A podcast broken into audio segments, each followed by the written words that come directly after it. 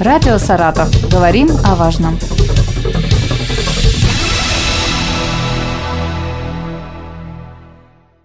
Здравствуйте, в студии Елена Тёмкина, рядом со мной Алексей Санников, руководитель госинспекции трав Саратовской области. Алексей Сергеевич, здравствуйте. Здравствуйте, здравствуйте, уважаемые жители Саратовской области. Мы продолжаем нашу рубрику и продолжаем разговор о трудовом законодательстве. Сегодня попытаемся разобраться в двух понятиях совмещения и совместительства. Есть ли разница?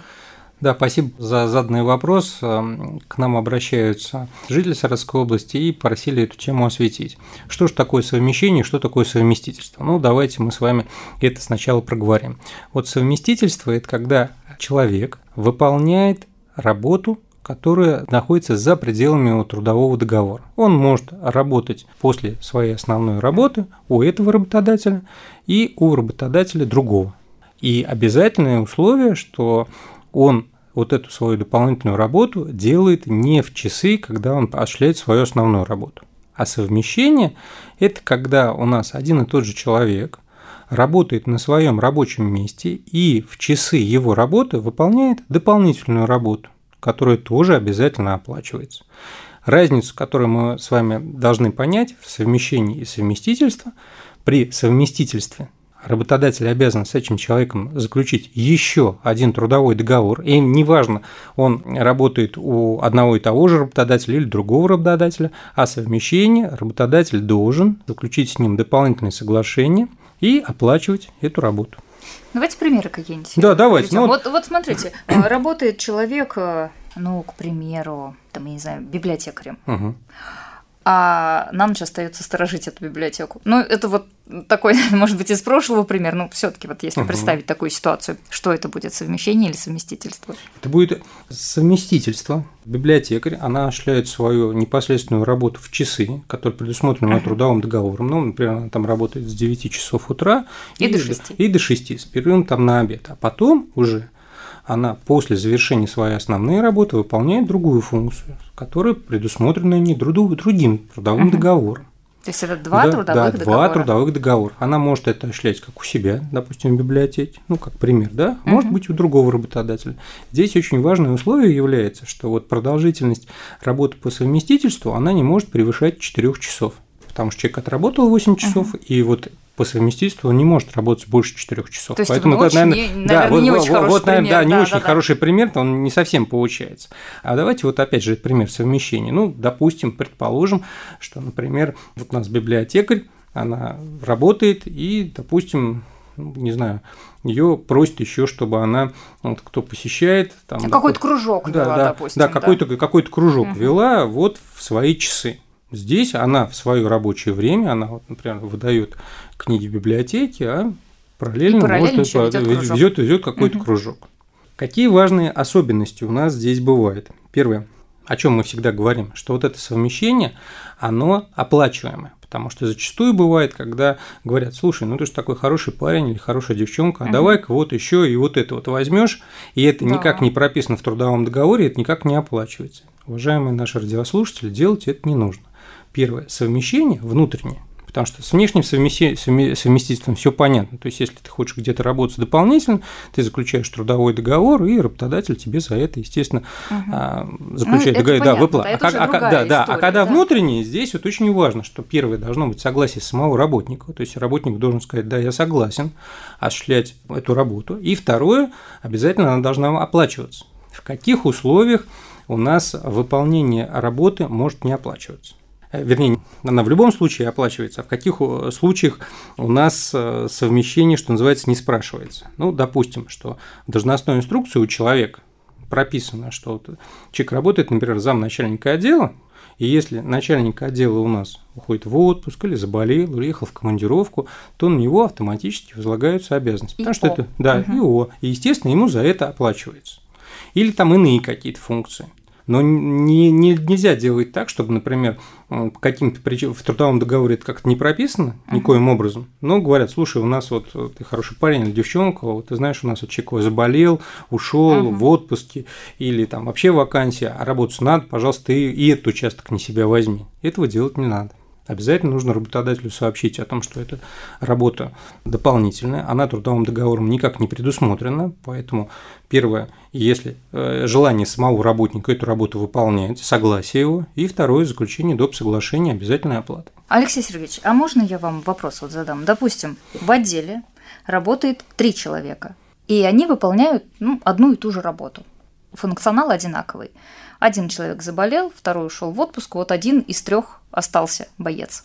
Ему должны доплачивать? Во-первых, э, вне зависимости, а что у нас прописано в должностных инструкциях, потому что там же можно по-разному посмотреть. Если, например, в должностной инструкции написано, что если кто-то из его коллег заболел, то есть он выполняет свою работу, то есть здесь мнение работника не спрашивает, он автоматически выполняет эту работу, но в любом случае – за то, что он выполняет дополнительную работу, работодатель должен ему оплачивать эти денежные средства.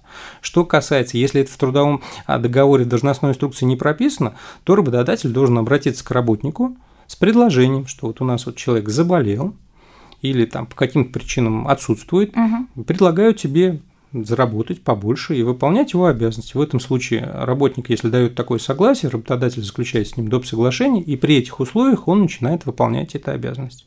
Но не так, что работодатель пришел и говорит, слушай, ну вот такая ситуация, ты, пожалуйста, выручай нас, потому что надо, а мы все понимаем, одна команда. Да, да, один да, за всех, команда. команда. Нет, да. этого, этого делать не надо, потому что, еще раз, мы с вами, помните, уже говорили, что нельзя позволять, чтобы ваши трудовые права нарушались. Любая ваша работа, которую вы осуществляете, она должна оплачиваться.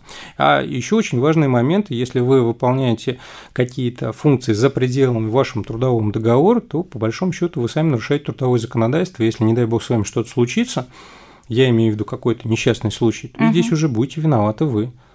То есть, э, что самое главное? Читать трудовой договор. Конечно. Мы же все работаем, но иногда бывает так, что долго работаешь и забываешь, что там написано в этом трудовом договоре. Вот да я вам, даже, взять да, я вам даже больше скажу. У нас на самом деле многие и забывают, что у них в должностной инструкции написано. Поэтому этот документ основной – вот мы, когда относимся к договорам финансовым, мы всегда очень внимательно да. их читаем. Так устроены люди, да? Ну, там еще есть звездочки, поэтому там да. настороженность присутствует. Да, присутствует. А здесь, а здесь трудовой нет. договор мы э, подписали, и вот что называется, убрали там в тумбочку, и возвращаемся к нему очень редко. Ну, угу. все время надо смотреть, и все время нужно знать свои права и их отстаивать еще раз повторюсь, любая, вы всегда, всегда нужно относиться, вот если, например, с внешним совмещением здесь все понятно, вот если человек, вот как вы говорите, в отделе после окончания своей работы решит подработать, у кого-то там, у другого работодателя будет Он работать. пошел да. к тому работодателю. Да, работодатель будет ведь ему денежки оплачивать, правильно? Они же сначала договорятся на каких условиях.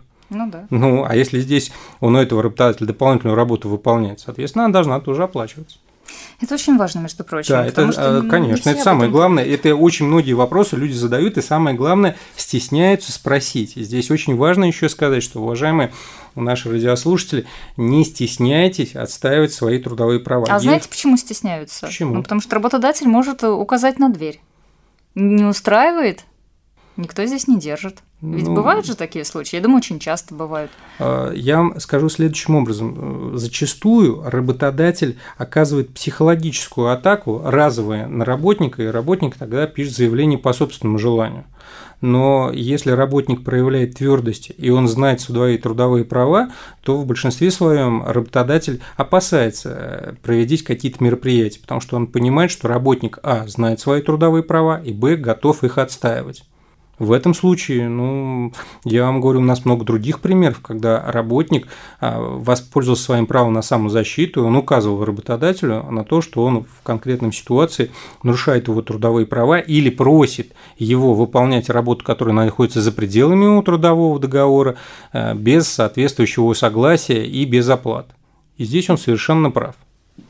Поэтому мы для этого передачу вот эти с вами и проводим, для, да, того, чтобы, наши, для угу. того, чтобы наши граждане на это обратили внимание.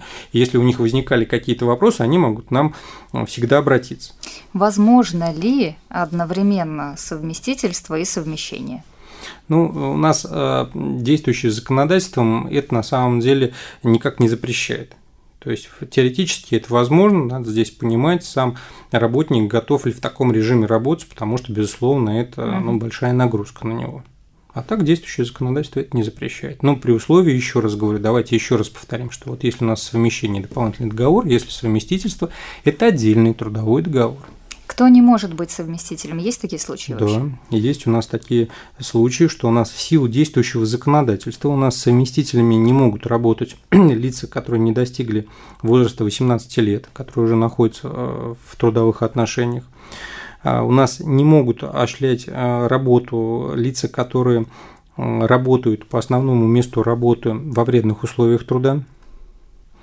И у нас есть определенная часть категорий, которые могут работать по совместительству только по согласованию с своим работодателем. Ну, давайте мы таких а, а, да, при, при, перечислим. При, перечислим, их не так много. Это у нас все государственные служащие, это у нас тренеры и спортсмены, это у нас адвокаты. Ну, иные там в соответствии с действующим законодательством. Вот им для того, чтобы осуществлять работу по совместительству, они должны уведомить работодателя и получить соответствующее разрешение. Ну, также у нас там туда отходит, находится еще руководитель предприятия. Алексей Сергеевич, напомните, как вам можно обратиться? А вот мы вот эту информацию полезную мы доводим до того, чтобы э, люди, во-первых, взяли свой трудовой договор, освежили ага. свою должностную инструкцию, поняли, что государство им гарантирует права, у них есть люди, которых работают на них, это государственные инспектора труда, и мы всегда готовы защитить их трудовые права. И если у жителей Саратовской области возникает вопрос, они всегда могут нам позвонить, проконсультироваться по телефону 24 59 91. Напомню, что телефон работает с 9 утра до 21 часа вечера, без перерывов, выходных, праздничных дней. Вы всегда можете к нам обратиться, мы вас проконсультируем. Если вы уже понимаете, что ваши трудовые права нарушены и работодатель не слышит вас, вы можете, соответственно, уже подать жалобу а, через сервис онлайн инспекции. Сервис работает 24 на 7. Всегда можете написать жалобу, мы ее сразу получим и начнем восстанавливать ваши трудовые права. Если вы хотите прийти к нам и поговорить с нами лично. Многие такой вариант а, хотят. Мы находимся по адресу город Саратов, Кутикова 20. Пожалуйста, приходите, мы всегда будем рады и всегда ваши трудовые права защитим. Пожалуйста, обращайтесь, потому что мы работаем для вас. Если вас какие-то темы еще интересуют, мы готовы подготовить и их озвучить. Спасибо, Алексей Сергеевич. Напомню, что Алексей Сергеевич Санников был в нашей студии. Мы говорили о совмещении и совместительстве. До новых встреч. Спасибо большое. До новых встреч. Радио «Саратов». Говорим о важном.